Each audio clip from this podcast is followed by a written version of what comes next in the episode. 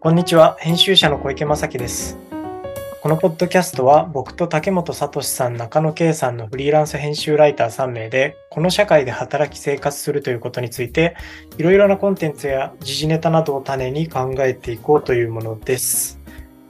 はい。で、今回取り上げる、えーコンテンツは、まあ、コンテンツというか書籍は、どうして男はそうなんだろうか会議いろいろ語り合って見えてきたこれからの男のことという、えー書籍で、えーまあ、対談本なんですけど編者が、えー渋谷智美さんっていう、え社会学者の方と、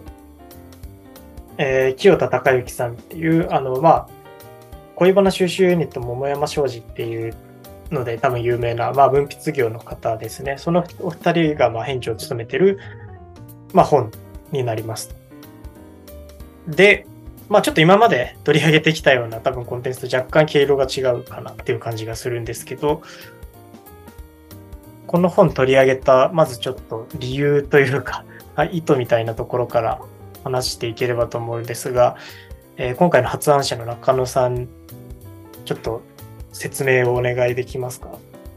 はい、そうですね。まあ、一個は、なんか、このポッドキャスト3人でやってますけど、3人全員男性なんで、そうですなんか、なんていうんですか、フェミニズムのことについてちょっと考えるのは、なかなか難しいかなと思うんですけど、ただまあ、男性、男性論的なものを一つ、あの、さらってみるのはいいのかなと。まあ、勉強にもなりますしね。はい今、そのジェンダーだったりとか、フェミニズムとか、当然すごい、あの、社会的なイシューとしてすごく大きくなってると思うんですけど、なんかこの男性性っていうものに対して、まあ、どういうふうにこう付き合いながら生きていくのかみたいなことをこの本、まあ、この本はその、まあ、男性論的なことを、えー書いている人が結構一通り出てくるかなと思って、はいでまあなんていうんですかバーッとこうさらっていくっていう意味では、まあ、一つあのキーになる書籍かなと思って挙げさせていただきました。はい、あれですよね。ちょっと一応簡単にどんな人が出てくるのかみたいなのを紹介したんですかね。はい。そうですね。まあでも、なんて言うんだろう。このひも手についての考えてるその西井さんっていう方だったりとか、あとそのね、えっ、と、男性の介護の話を書いている、えっ、と、社会学者ですかね、平山さん、平山亮さん。はい。とか、あと、あの、ラジオとかでもよく喋ってる武田砂鉄さんっていう人が、はい街相撲を削り取れっていう本をちょっと前に出してたんですけど、まあ、その人も出てきたりっていう感じですね。で、清田孝之さんっていうこの変者の人自体が、えっ、と、まあ、いろいろその男性性についていろんな書籍を書いているうんうんまあ、第一人者っていうとちょっと言い過ぎなのかもしれないですけど、まあ、あの、このテーマに関しては非常に詳しい、はい。これまでいろいろやってきた方が、まあ、変者うんですね。渋谷さんは、あの、日本の童貞でしたっけ？あのうんお日本の包茎っていう本もありますよね。そうですね。同性とか包茎とか、まあそういうなんか男性のセクシュアリティを、うんまあ、社会学的に研究されている方ですよね。ちょっと僕もあんまりしっかりご助手を読んだことないんですけど。そうです、そうです。まあなんか、渋谷さんはあれかな、文化系トークラジオライフとかに出てたりとかしてるか、はい昔から。うん。そう、そんな感じですかね。うん。で、まあいろいろそうだな、この本の内容、内容を説明するのすごい難しいな。まあそうですね。今の以上のちょっと説明はなかなか難しいです。論点が、なんかだからあれですよね。その昨今のそういう、まあ、男らしさとか、うん。その男性学とかをめぐる、まあ、論点とか、その論点に対する、うん。えーなんか肌感みたいなのが割と読んでると、うんうんうん。まあなんとなくさらえるというか、すごい勉強になる。うん。これなんか読んでみてどうどうでした？なんか竹本さんとか小池さんとかなんかまあもうそその感想をちょっと聞きたいって感じ、はいうん、じゃあ、竹本さん、お願いします。うーんと、4章と5章だけでいいかなっていう感想ですかね。編集的な観点ですね。なるほど。2、3、6章で取り上げる、まあ6章はちょっと違うかもしれないけれども、うん1、2は特に本当にしょうもない話しかしてないので、うんはいはいはいはい。いらないっす。うん、いらない。いやいいっすよ。序文がもうなんか邪悪なまでにひどいという、これこそが悪しき町相撲の塊みたいな序文がついてて、うん。序文ってどこのは初めにって、初めにですよね。うん。ああ、はいはいはい。えーえこの渋谷智光さんが書いてるやつですよね。あ、これ渋谷さんが書かれたんですね。へえ。そうですね、初第め一章の渋谷さんと清田さん対談ではないですか？ああ、いや、それではないです。初めにの方です。ああ、なるほど。えーあ初めにあんまり僕ちょっと着目してなかったです。うんうん、これはなんかどの辺がダメだったなと思ったんですか、これは、うんと、まずこの、かいつまんで初めにの内容をこれ読んだことない人に向けて説明するとですね、まあ、この本の構造というか趣旨みたいなものを解説しているわけなんですが、まあ、こう、なんというか、これまで言葉にされてこなかった、あるいはできなかったようなことを我々がこう場をセッティングして、議論の場を用意してあげましたと。だからあなたも議論に参加してくださいっていう風な体裁をとっているわけなんですが、うんなんかこれは、な3章だったかな。うんでこうセルフ論破的なことをやっているんですが、ままさに悪しき町相撲の現れみたいなところがあって、すなわちその面倒な役を自分が負うから、その追われた恩義に対してお前たちは議論に参加しなければいけないっていうような強制的に議論に巻き込んでいくポジションがあるんですね。だから中道左派から左派にかけての思想を持っている人に対する脅迫なわけですよ。なるほど。そうなるほど。確かに。確かに確かうん、それをに。うん一番最初に読んで、ちょっとすごい衝撃を受けましたね。この人がやるのかっていう。うんうんうんうん。なるほど、なるほど。いや、脅迫っていうのは確かに、あの、うん、ちょっと共感しちゃいましたね。うん。あの、この本、そうですね、全体にはやっぱりその脅迫性みたいなのはちょっと正直感じますね。きょ脅迫性っていうのはどっちの脅迫えっと、うん。あ脅し、あ脅しの方ってこそれ議論に参加しないんだったらお前分かってるよなっていう、そういう雰囲気ですよねと。。ああ、はい。そうですね。まあ、ある程度、まあ、なんだろう。悪を織り込み済みで、なんかこう、問題提起したいみたいなうん。多少はあるとは思うんですけど、まあなんかやっぱ僕も正直ちょっと全体を読んでその脅迫性みたいなのはちょっと気になってはしまいましたね。なんかこれだと逆に議論に参加する人増えないんじゃないみたいなうんところはあるような気がしてました。えっと、そうですね。なんか僕もちょっと別の回点だけど近いことは思って、えっと、前提僕はなんか、えっと、基本的にここで論じられてる論点、まあもちろん本当すごい個別に見たらどう、いろいろあるとは思うんですけど、そういうまあ、男らしさ的なものの、うんえーまあ無自覚な暴力性とか構造的な暴力性みたいなところは、えー本的には僕はなんか、えーちゃんとかんも、えっ、と、議論すべきことだとは思っていて、いるし、あの、えっ、と、でな、なんだろう、どの立場から言ってんだっていう感じですけど、あの、まあ、比較的その個々の論点についても、なんかそんなに違和感のあるところは僕的にはそこまでなくて、あの、まあ、まっとうな議論がされているなっていうふうに僕は思ったんですけど、ただ、この議論に、なんだろう、参加したくなる人がどれくらいいるんだろうかみたいなのを確かに結構読んでて思って、まあ僕は割としした したいっていうか、その、その、こういう話をするのはさ、まあだから、うんなんかあまりこういう好き嫌いで言うのも多分良くないと思うんですけど、まあけどあえて言うと、まあそんなき嫌いじゃないというか、その自分のな、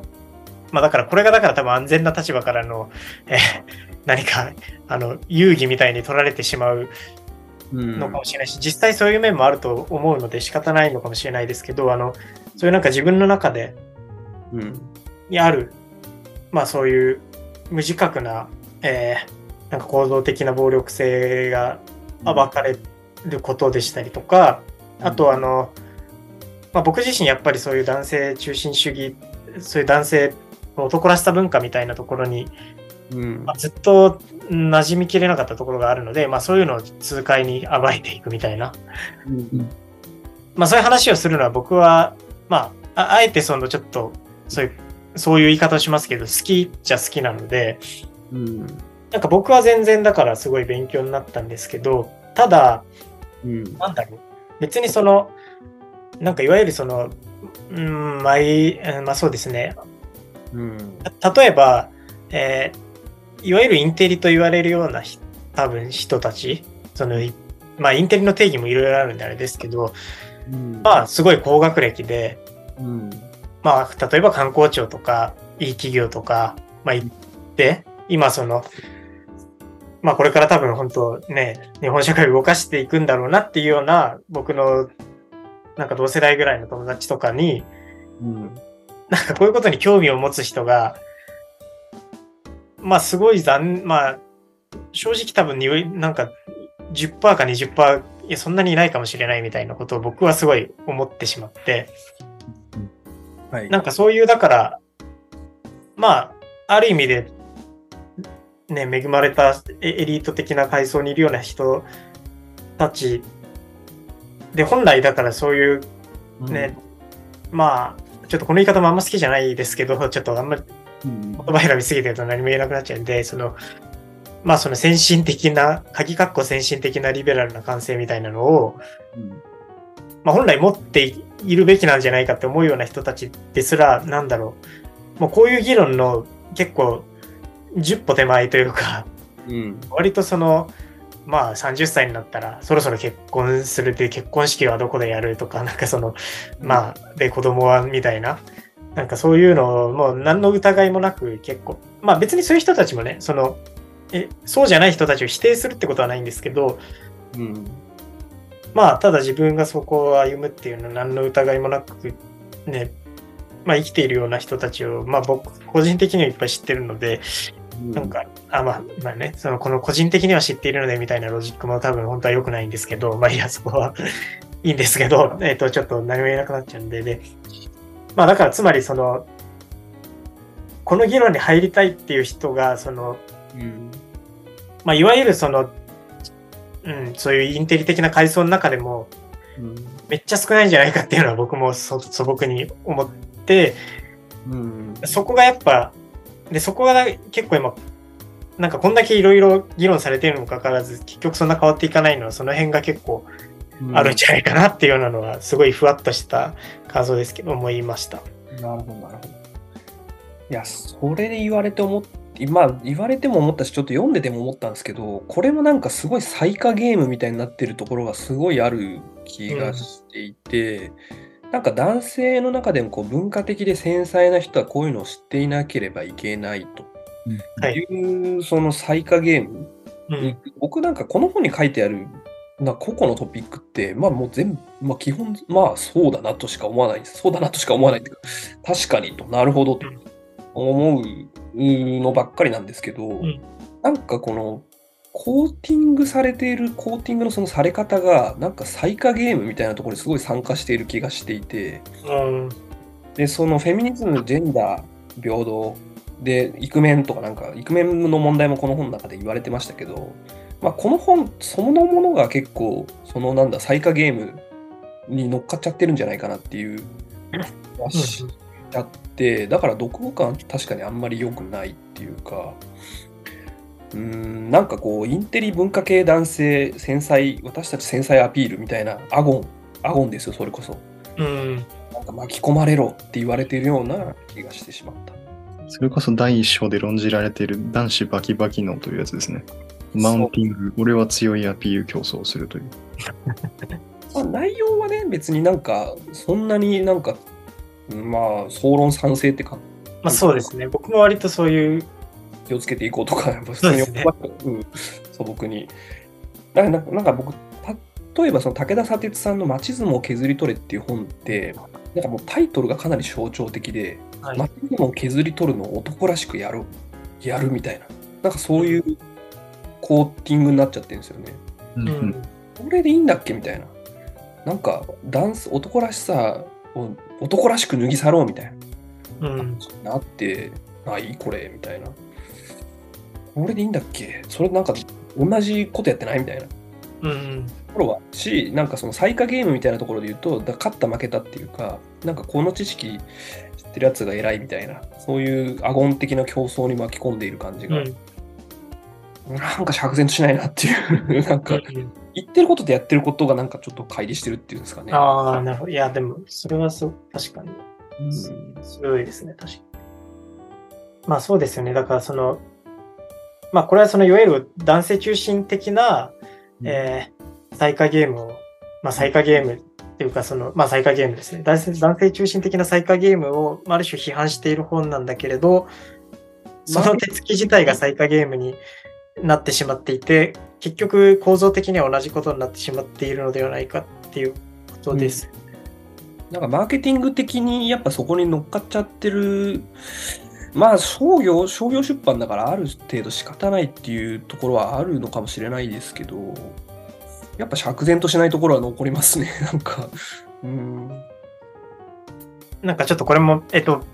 別に全くそれを否否定したい気は全くなくって、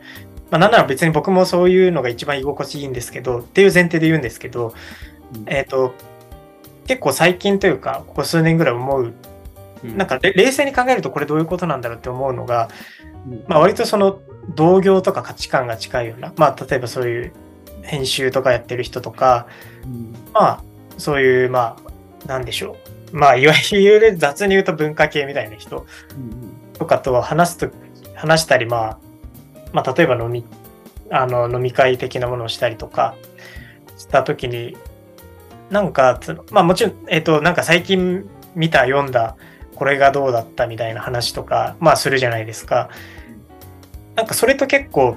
同列な感じで、同列で割とその、まあ、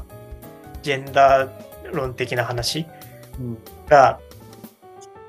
されるなっていうのをなんかふよく思うよくというか、えっと、たまにお振り返ると思って。でいや別になんかそれがそれを否定する気は本当に全くないんですけどうん。なんかそれってどういうことなのかなっていうかうん。なんかそもそもだからそういう文化系じゃない人とかと話すと、まあそもそもだから、まあ、まあそれでもねたコンテンツの話とか全然することありますけどうん。それと同列にそういう、まあそもそもだからそういうジェンダー論的な話とか一切出ないですし、うん。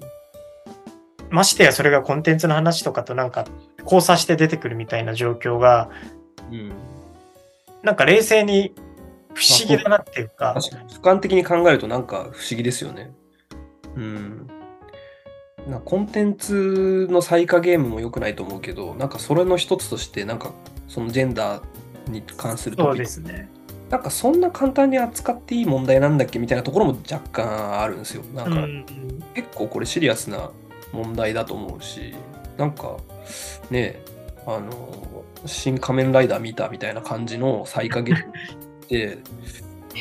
うーん、消費されてしまっていいんだろうかみたいな。まあだから商業出版となんかすごいピュアな思想の対立みたいな感じですけどね、これは。そうです。まあでも難しいのがなんか、いや、けど僕は、僕の立場としてはそれでもした、しないよりはいいっていう結構割と立場で、うん。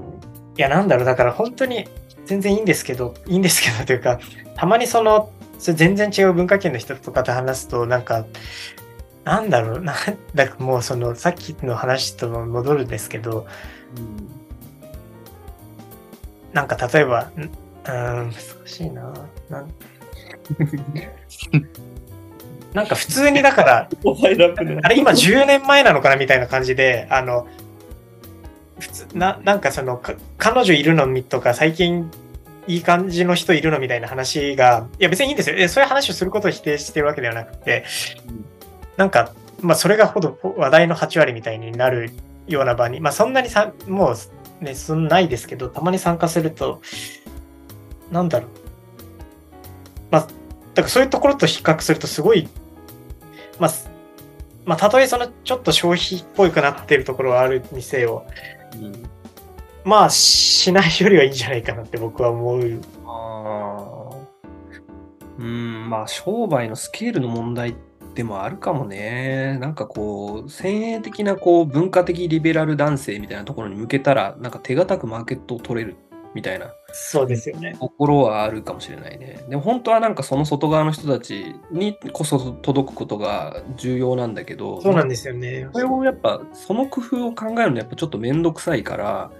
なんか文化的先鋭リベラル男性につい向けちゃってものを作ってしまうことはあるよね。うんあのなんかそうですよ。それはうん、まあ事情としてはわかります、すごい。うんそう、これをだからそういう、ね、全然何でもいいんですけど、なんか、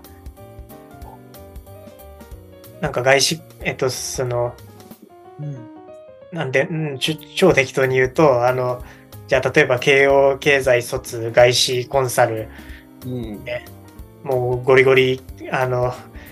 なんかもうとにかく、あの、稼ぐこととあ遊ぶことが、に全てを注いでますみたいな人がこれを読みたいって思うんだろうかみたいなのを、あないでしょうね、それは。残念ながら。残念ながらないでしょうね。いや、これなんか僕、最後の方の武田砂鉄さんの、あの、なんか、町相撲削り取れ的な話？で、これはそうだ、そうだって感じなんですよ。なんか、あその通りだみたいな。なんか、左翼の集会みたいなのを、なんか、僕、多分まあ大学時代の先生、ゴリゴリの左翼で、あの、はい共産党の、あの、赤旗とかに出てきたりとか、共産党から呼ばれて講演とかしてますけど、はいあのまあ、そそういう人の影響下で育った人間としても、なんかこれ、もう完全にあの労働組合の集会で、なんかやっぱ、なんとかだ、そうだみたいな、なんかそういう文体になってて、ちょっとこれ、いや、わかる、わかる、この面白いこの楽しさはわかるけど、そうですよね。だろうかみたいな、なんか。武田さんの言ってること、まあ、もう本当、あの、もっともだと思いますよ。あのうんね、もっともだと思いますけど、やっぱちょっとこ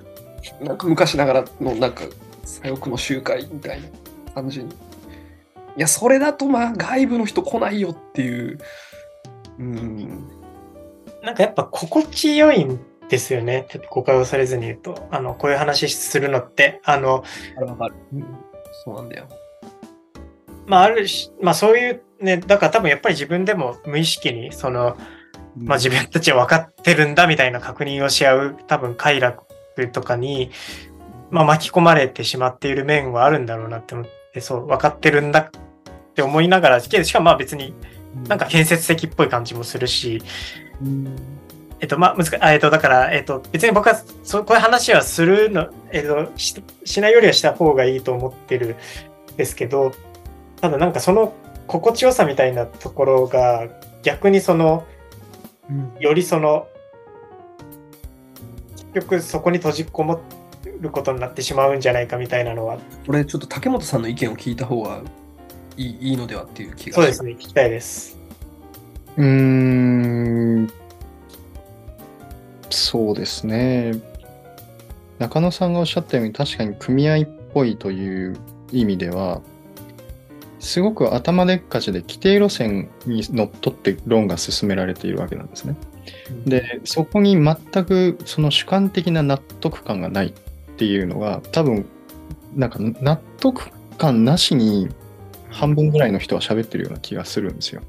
で、客観的なデータを突き合わせて、これはこうですよねっていうやり方っていうのはメリットとデメリットがあって、確かにその、えっ、と、なんだろうな、4章のあのインスティテューショナルジェンダーギャップのところでは、それが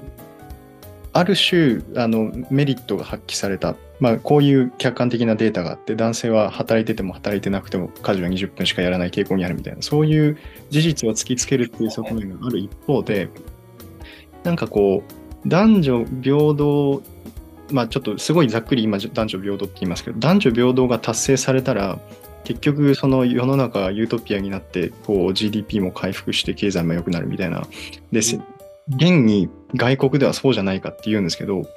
その外国で移民がどれだけ性的かつ経済的に搾取されてるかっていう実態を多分分かってないと思うんですよね。それこそその、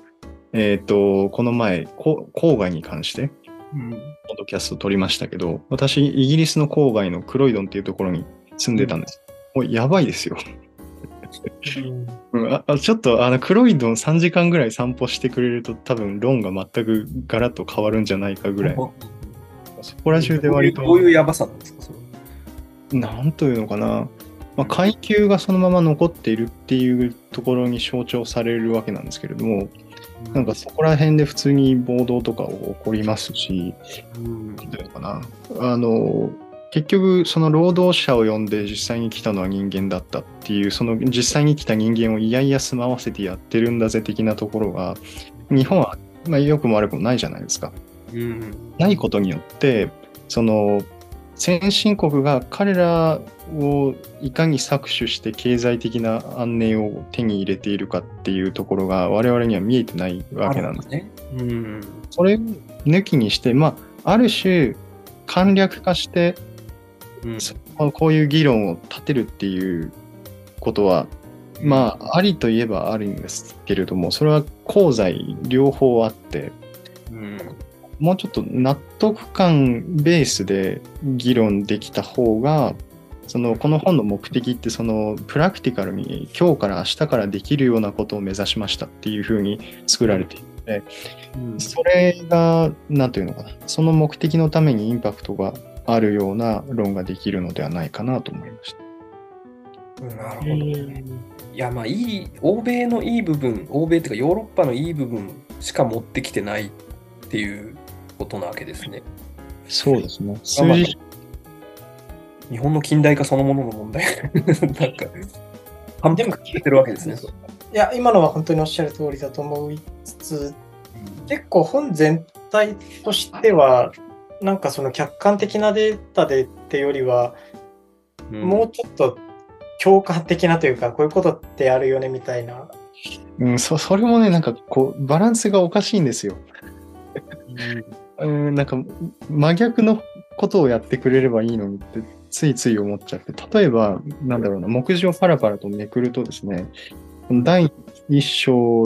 だと、その、ハゲの悩み、おちんちんの悩み、第二章だと、この、えっ、と、ひも手、男同士のエロ話とか、いろいろその、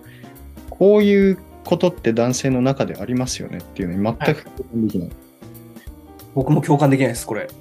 全くこれ共感、そんな話をしたことあります？あ小学校低学年とかはありますよ、それはもちろん。それ以降あはーないでしょう。ちなみに僕はめっちゃ、めっちゃ共感できました。えっと、ただ僕がしたことあるっていうよりは、まあ、僕はだからどっちかっていうとそういうのに馴染めなかった方なんですけど、うん。あの、すごいあると思いますね。僕の感覚としては。あの、しかも、そういう、だから、えっと、エリート中高一貫校とか、あの、校が、あの、いわゆるエリート大学とか、まあ、そこから行くエリート、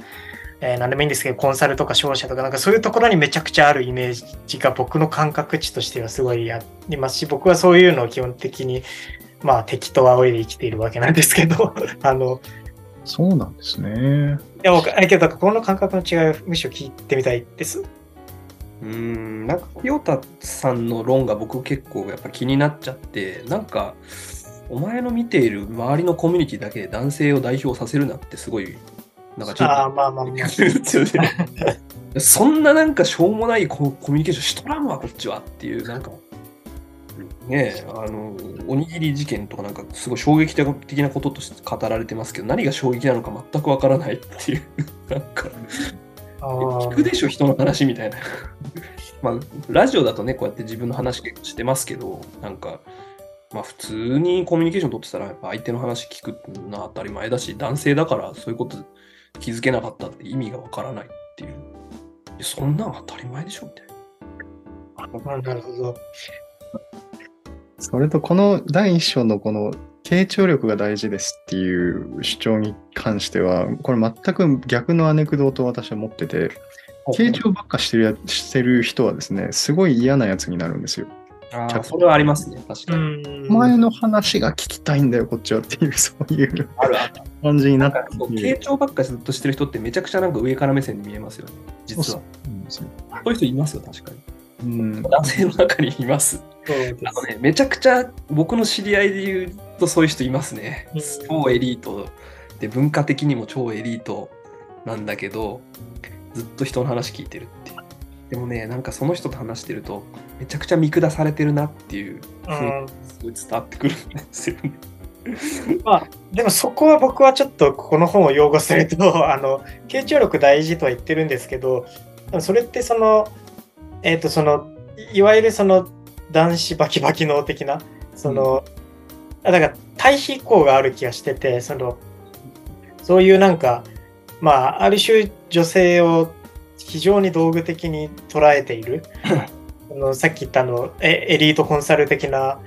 価値観の人たちはもっと傾聴した方がいいんじゃね？みたいなうん。多分ロジックだった気がしてて、なるほどね。うんでまあだからさっき竹本さんがおっしゃったこともそうでその、まあ、確かに本当に傾聴しかねしてなかった人とかはバカにされてるとは感じると思うんですけど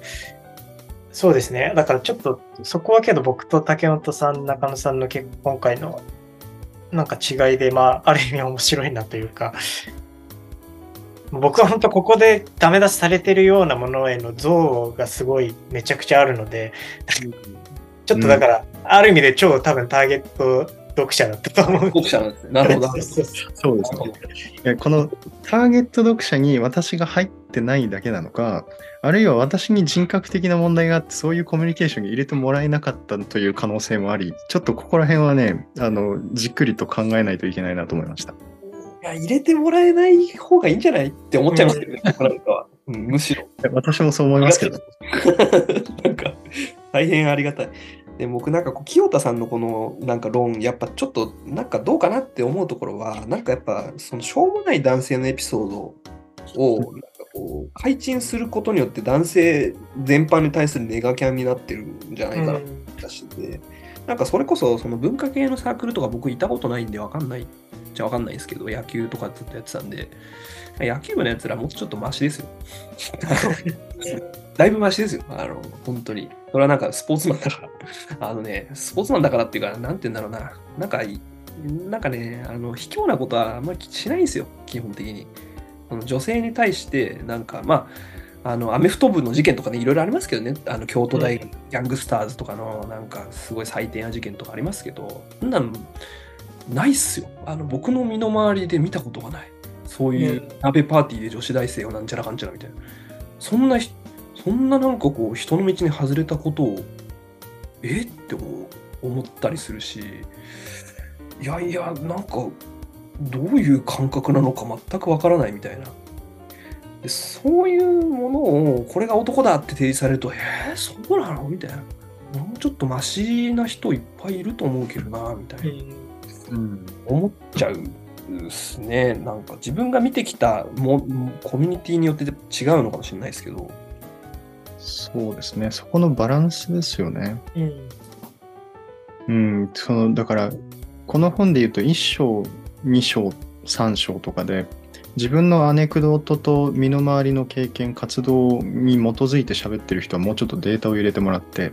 で4章5章でちょっと頭でっかちで喋ってる人は もうちょっとアネクドートを入れていただくとああ、まあそうですね。すごい偉そうの、なことを言ってます、でもそういうことだと思いますなんかこれ確かにその、男ってこういうもんだよねみたいな、それが、まあやっぱり偏ってはいると思うんですよね。で、で、そこにへの無自覚性みたいなのは確かに言われてみれば気になるし、なんかだから、まあさっきの話に戻るんですけど、結局、だ多分僕広告終わったらすごいある意味で、だから、すまあこれ危険だなんですけど、すごい気持ちよく多分話せると思うんですよ。あの、もう共感の嵐みたいな。で、いや自分たちは分かってるんだ、みたいな。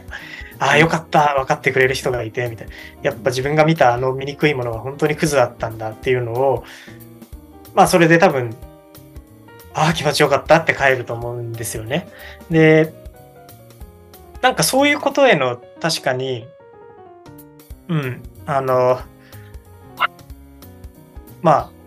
そういうことに対する、意識は確かにほとんどない気はしてて、それは確かに良くないなっていうのを自分がこれのもう超ターゲット読者だからこそすごい思います、ね。自己反省的な意味で。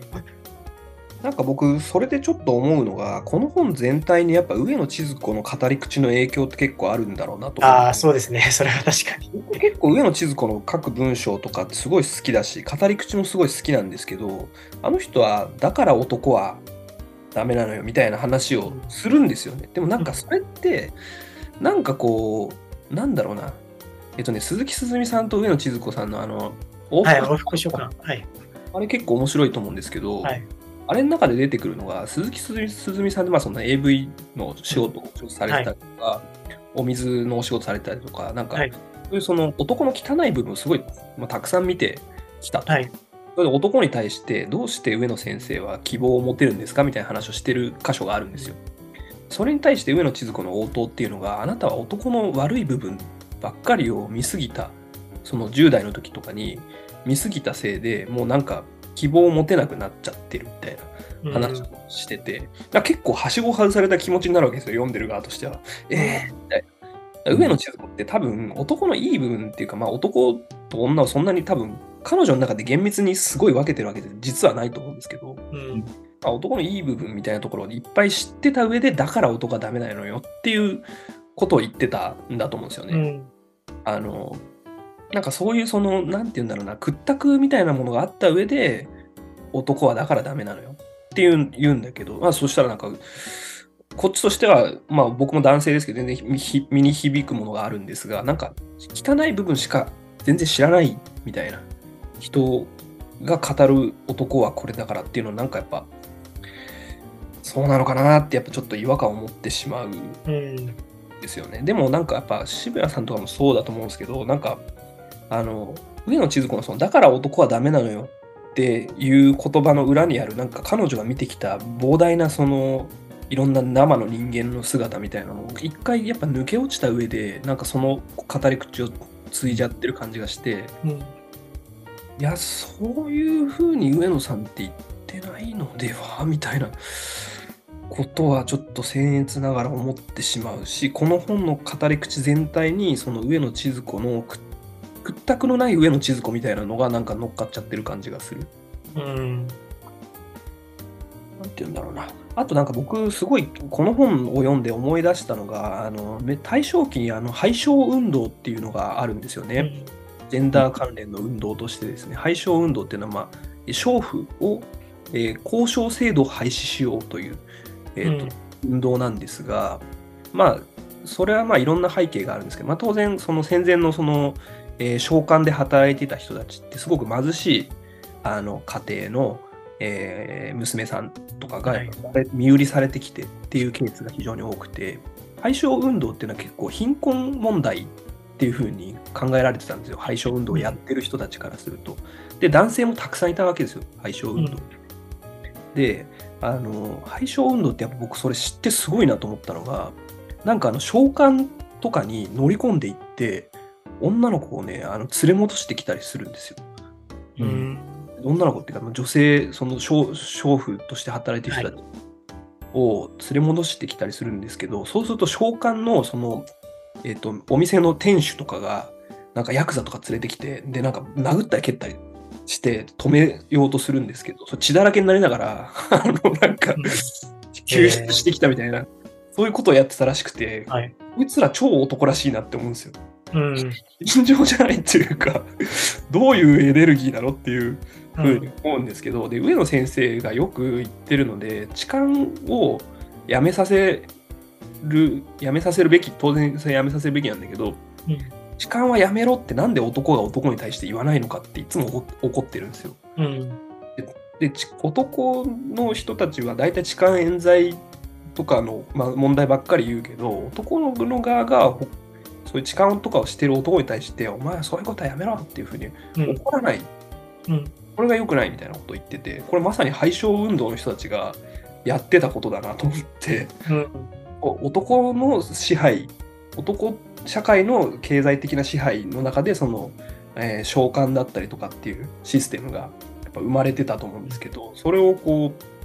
う、自分、まあ、同じ男としてなのか何なのか分かんないけど、そういうのは良くないとか言って言って、血だらけになりながら、娼娼婦の方をこう救出してきたみたいな、もう涙が出ますよね。なんか、んごめん、そんなことしてないわ、俺、みたいな。なんか、そこまでやっとらんわ、みたいなことを思うんで、なんか、まあ、ある種なんか男らしさみたいなところって、なんか、持ってるやつはちゃんと発揮しないといけないのかなっていうことをちょっと思ってるんですよね。まあ、上野先生の話も聞いてもそうだし、敗傷運動のことをちょっと勉強してもそうなんですけど、こんなになんか、ある意味超男らしい奴らがいたんだなっていう、なんかそういうことを学ぶべきなのではみたいな。まあだから多分その時に別に多分男らしいっていう言葉を使わなくてもいいのかもしれない気はしますけどね。そのいやなんかその別に女性でも当然いるじゃないですか。そういう、なんでしょう。よくその男気のあの男気のある女性みたいなそういう言い方とかもされたりしますけど、うんなんかそこで何か別に男らしさじゃない言葉があってもいいような気はしますけどね。でじゃあ何なんだって言われると分かんないんですけど。まあ、武士道ですかね。とか、まあそうですね。まだやっぱ武士道も相当ね、男性的なあれなので。あそれもまたね、いろいろ、あの、いろんな意見がありますよ。そのはい男性だけにあの独占されるべきではないっていうふうに言ってる人もいます。うんまあでも確かにそういうのとかを聞くと、まあそういう、ね、そのヤクザと殴り合うみたいなのとだいぶニュアンスが違う、とんまな、というか語り口にはなってる、なってしまうっていだからなんう。か多分男らしさを男らしく脱ぎ捨てるみたいな話になってるのがなんか微妙なのかなと思って。うん。なんかある種そのまあ男らしさってまあね小池さんが言うように非常にそのえーまあ言葉としては扱いが今難しいところがあると思うんですけど、まあいい部分と悪い部分あると思うんですよね。でまあなんかいい部分みたいなものをもうちょっと活用していこうとかなんかそういう話だったらいいのかなシスジェンダーでまあそういう男らしさみたいなのを引き受ける用意がある人であれば、まあ、そういうのをやってもいいのかなっていうふうには思うしあとなんかこれあの男らしさの快楽っていうこれ宮台真司さんとかが強調で出してる本があるんですけどこれなんかあの僕結構ねかなりこれは面白い本だと思ってるんですが世の中で知ってる人はほぼいないんですがあの男らしさの快楽って本の中でその脱鎧論っていうキーワードが出てくるんですよね。脱鎧論っていうのは鎧を男らしさっていう鎧をあの脱ぎ捨てるべきだっていうのが90年代のあのいなんだっけ伊藤公夫先生とかその辺のその男性学の研究者の人たちが言ってたことなんだけど、それをちょっと批判しててなんかこう男らしさを男らしく脱ぎ捨てたところで結局なんかそのいろんな問題が解決されるわけでもないし、うん。なんかこう男らしさの快楽って本で最終的に何を言ってたかっていうと男らしく群れよっていうことを言ってたんですよね。うん。であの男はあんまりこうコミュニティ形成とかうまくないんだけどもうちょっとこう群れを作って、まあ、相互ケアし合うとかなんかそういうのを男らしくやるっていうのはどうでしょうみたいな話が出てたんですよね。で僕は結構それありだなと思っている。で小池さんのように別にジェンダー的に何かこうなんていうのあの生物学的なジェンダーによってそこに入ってくる人を選別することはまずないんですがなんかある種のこう理想化された男らしさみたいなうんものを軸になんかこう社会運動だったりとかそういう、まあ、言論だったりとかもうちょっと考えてもいいのかなっていう気はしている。うんまあ不正を許さないとかねなんかそういう男らしさですよね。なんかまあそれ別に女らしさとして定義してもいいと思うんですけど。そう人間らしい確かにこの本において論じられている男性性っていうのはかなりあの通俗化された意味で使われているじゃないですか。そうですでそれに対して私は割とその自分で男性性を思考する人間人格だと思ってるんですけど自分のことをその意味での男性性っていうのは全く違ってなんかこうフロイトとかユングとかもちろんあれ眉唾ものですけどこう、すごいされて、社会的に作られた男性的なイメージっていうものを超えたアーキタイプっていうものを想在想定するわけじゃないですか。だからそのオールドワイズマンっていうこうアーキタイプがあってそのそれはこうこうこういうことででフロイトに言わせるとそれはあの体の構造脳の構造的にこうなっててみたいなだからそういう意味でのもうちょっとメタな男性性っていうものが完全にこう無視されているというかうんなんかそういうところにちょっとなんというのかなポストモダン的な風を感じるというのもちょっと反感を感じる一つの要素だったかもしれません。ね。なんかだから結局このタイトルに全てが集約されるような気もしてて、うんどうして男はそうなんだろうかというのが、なんでしょう。これだからもちろんその自己批判の意味合いをすごい込めて、まあだから男性もいっぱい出てきてるし、そういうのも語られてるんですけど、なんかこのタイトルに男っていう、その、この男に、この著者の人たちが含まれてる感じが全然しないというか、その、著者の人たちが、まあある種その敵視している男。うんうん。を、まあ、設定してどうしてあいつらはああなんだろうねっていうように話してるようにやっぱり、まあ、全体としてもまあ多分本人たちに言ったら否定すると思うんですけど言ってしまうしまあけどだからこそだまあ僕はだからここの男どうして男はそうなんだろうか会議の男ってものがすごい嫌いだからあのもう共感の嵐なんですけど、けどなんかそれって結局そのただのそのね共同性の確認にしかならないような気がするというかうんうんうん。この男が嫌いな人たちの共同性を強化する以上のものになるのはやっぱり難しいんじゃないかなっていうような気がしてしまう。ただ今結構そのあ今のすごい重要な議論だったと思いつつやっぱりボリュームゾーンで考えるとこういう男っていうものが僕はやっぱ結構いるんじゃないかという気が、まあ、していて、うんまあ、その一つの現れが、まあ、僕自身がそうなんですけどあの、まあ、いわゆる男子校というものに現れているのかなと思っていて、まあ、ちょっとでこれって別にただ男子校だけの問題じゃなくて結構現代日本の問題だと、まあ、ちょっと大げさに言うと僕は思ってるんですけど、まあ、ちょっとこれを話すの長くなりそうなのでまたちょっと別の回で。ね、それでまたすいません 最後に付け加えたいのがあってなんかそのこの本自体ってやっぱ戦いを想定してると思うんですよそのどうして男はそうなんだろうか会議のその男に対する戦いを想定してると思うんですが、やっぱなんかやっぱ東洋思想とかに普通に立ち返るべきだと思ってて 戦わずして勝つなんですよ孫子っていうのは。うんなんかその相手の力をうまく利用するとか、なんかそうはいいうその武道的な感性みたいなのは、やっぱ西洋近代的な感性からやっぱ出てこないんですよね。で、うんどうして男はそうなんだろうかの男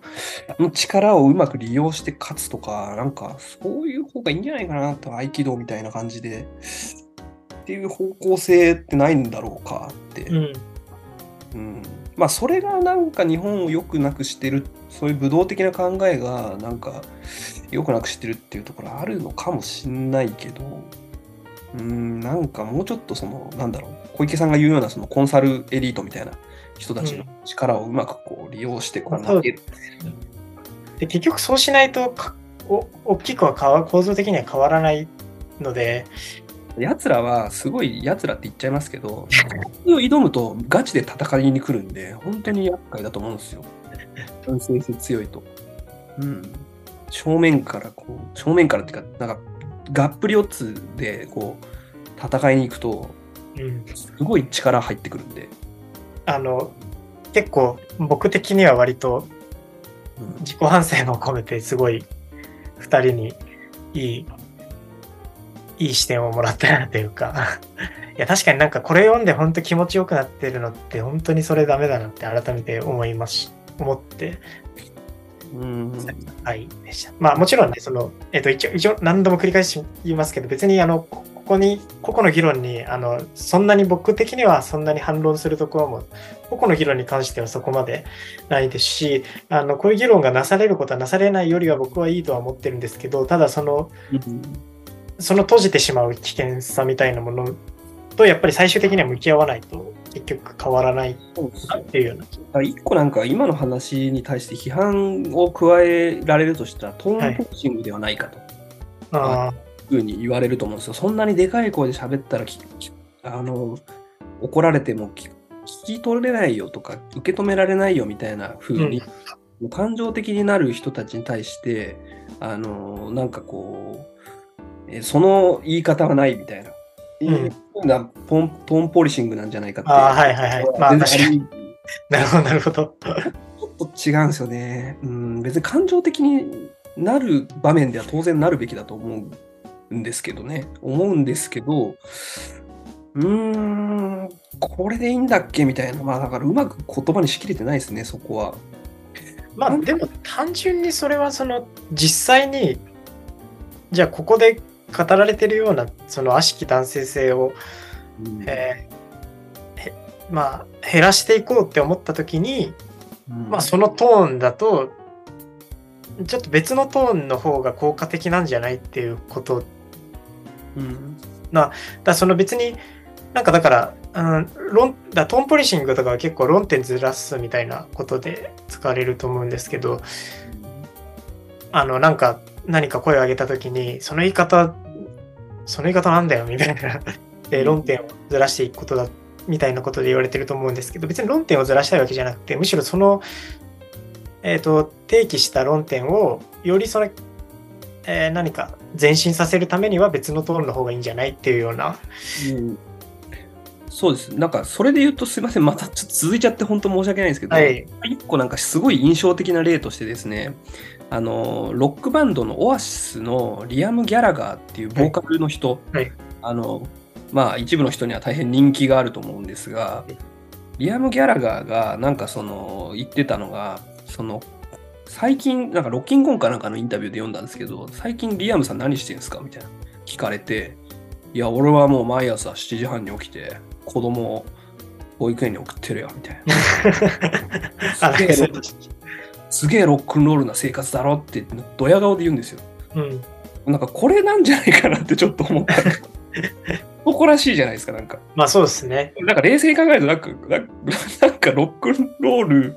ロックンロールスターとか言ってたやつの生活、セックス、ドラッグロックンロールではなくて、保育園をこう送りに、子供を送りに行って迎えみたいな専業主婦的な生活がロックンロールだって言い張ってるんで、なんかそういうのありだなと。まあ要は何がかっこいいかっていうのをまた再定義してるわけですよ、か彼は。うん。俺の思うロックスターはこうだみたいなのを、いわゆる昔の定型的な語り口ではない言い方で言ってて、ああなんかかっこいい、こういうのがかっこいいみたいなことを言ってった方がいいのかなってちょっと思う。うん、なんかイクメンとかってなんかやっぱちょっと男らしいっていうかなんかなんかロックスターの感じではないかなっていう。言葉ですよ言葉。単に。イクメンって言葉がロックスター感がない。なんか、リアムが俺イクメンだぜとか絶対言わなそうなんで、あの、うん。うん、もうちょっとこう、こういうのかっこいいよねみたいな、なんかそういうイメージ作ってあげたら、うん。そっちに向かっていくんじゃないかなっていう気はする。うん大半の人たちは男らしさ、だ大半のシスジェンダーのマジョリティの男性たちは、その男らしさ脱ぎ捨てたいわけじゃないです。うんでそこに向かっていく、なんか、ロジックの組み替えっていうか、クリエイティブな組み替えみたいなのがいいかなと思っている。かっこよさですよ、かっこよさ。はい。というわけで、まあ、そうですね。本当ちょっといろんな論点が出てきたんですけど、ちょっとそろそろ時間も結構長くなってきたので、まあ一旦ちょっと今回はこれまでに、今回というか、そうですね、この回はこれまでにして、で、ちょっとそうですね、次、なんかもう、あとちょっとおまけ的にというか、次、あとまあちょっと数十分だけ次の回で話したいのが、やっぱこの本読んでて僕がすごい思ったのは、これ全部その、あの、男まあ、男らしさ批判なんですけど、結構男子校文化批判にもほぼほぼ当てはまるなっていうような気がしたので、ちょっとその辺の話を最後に、えっ、と、次の回でちょっと軽くできればなとは思ってるんですが、一旦今回はこれまでにできればと思います。はい。まあ、こんな感じで、えーいろいろなコンテンツを、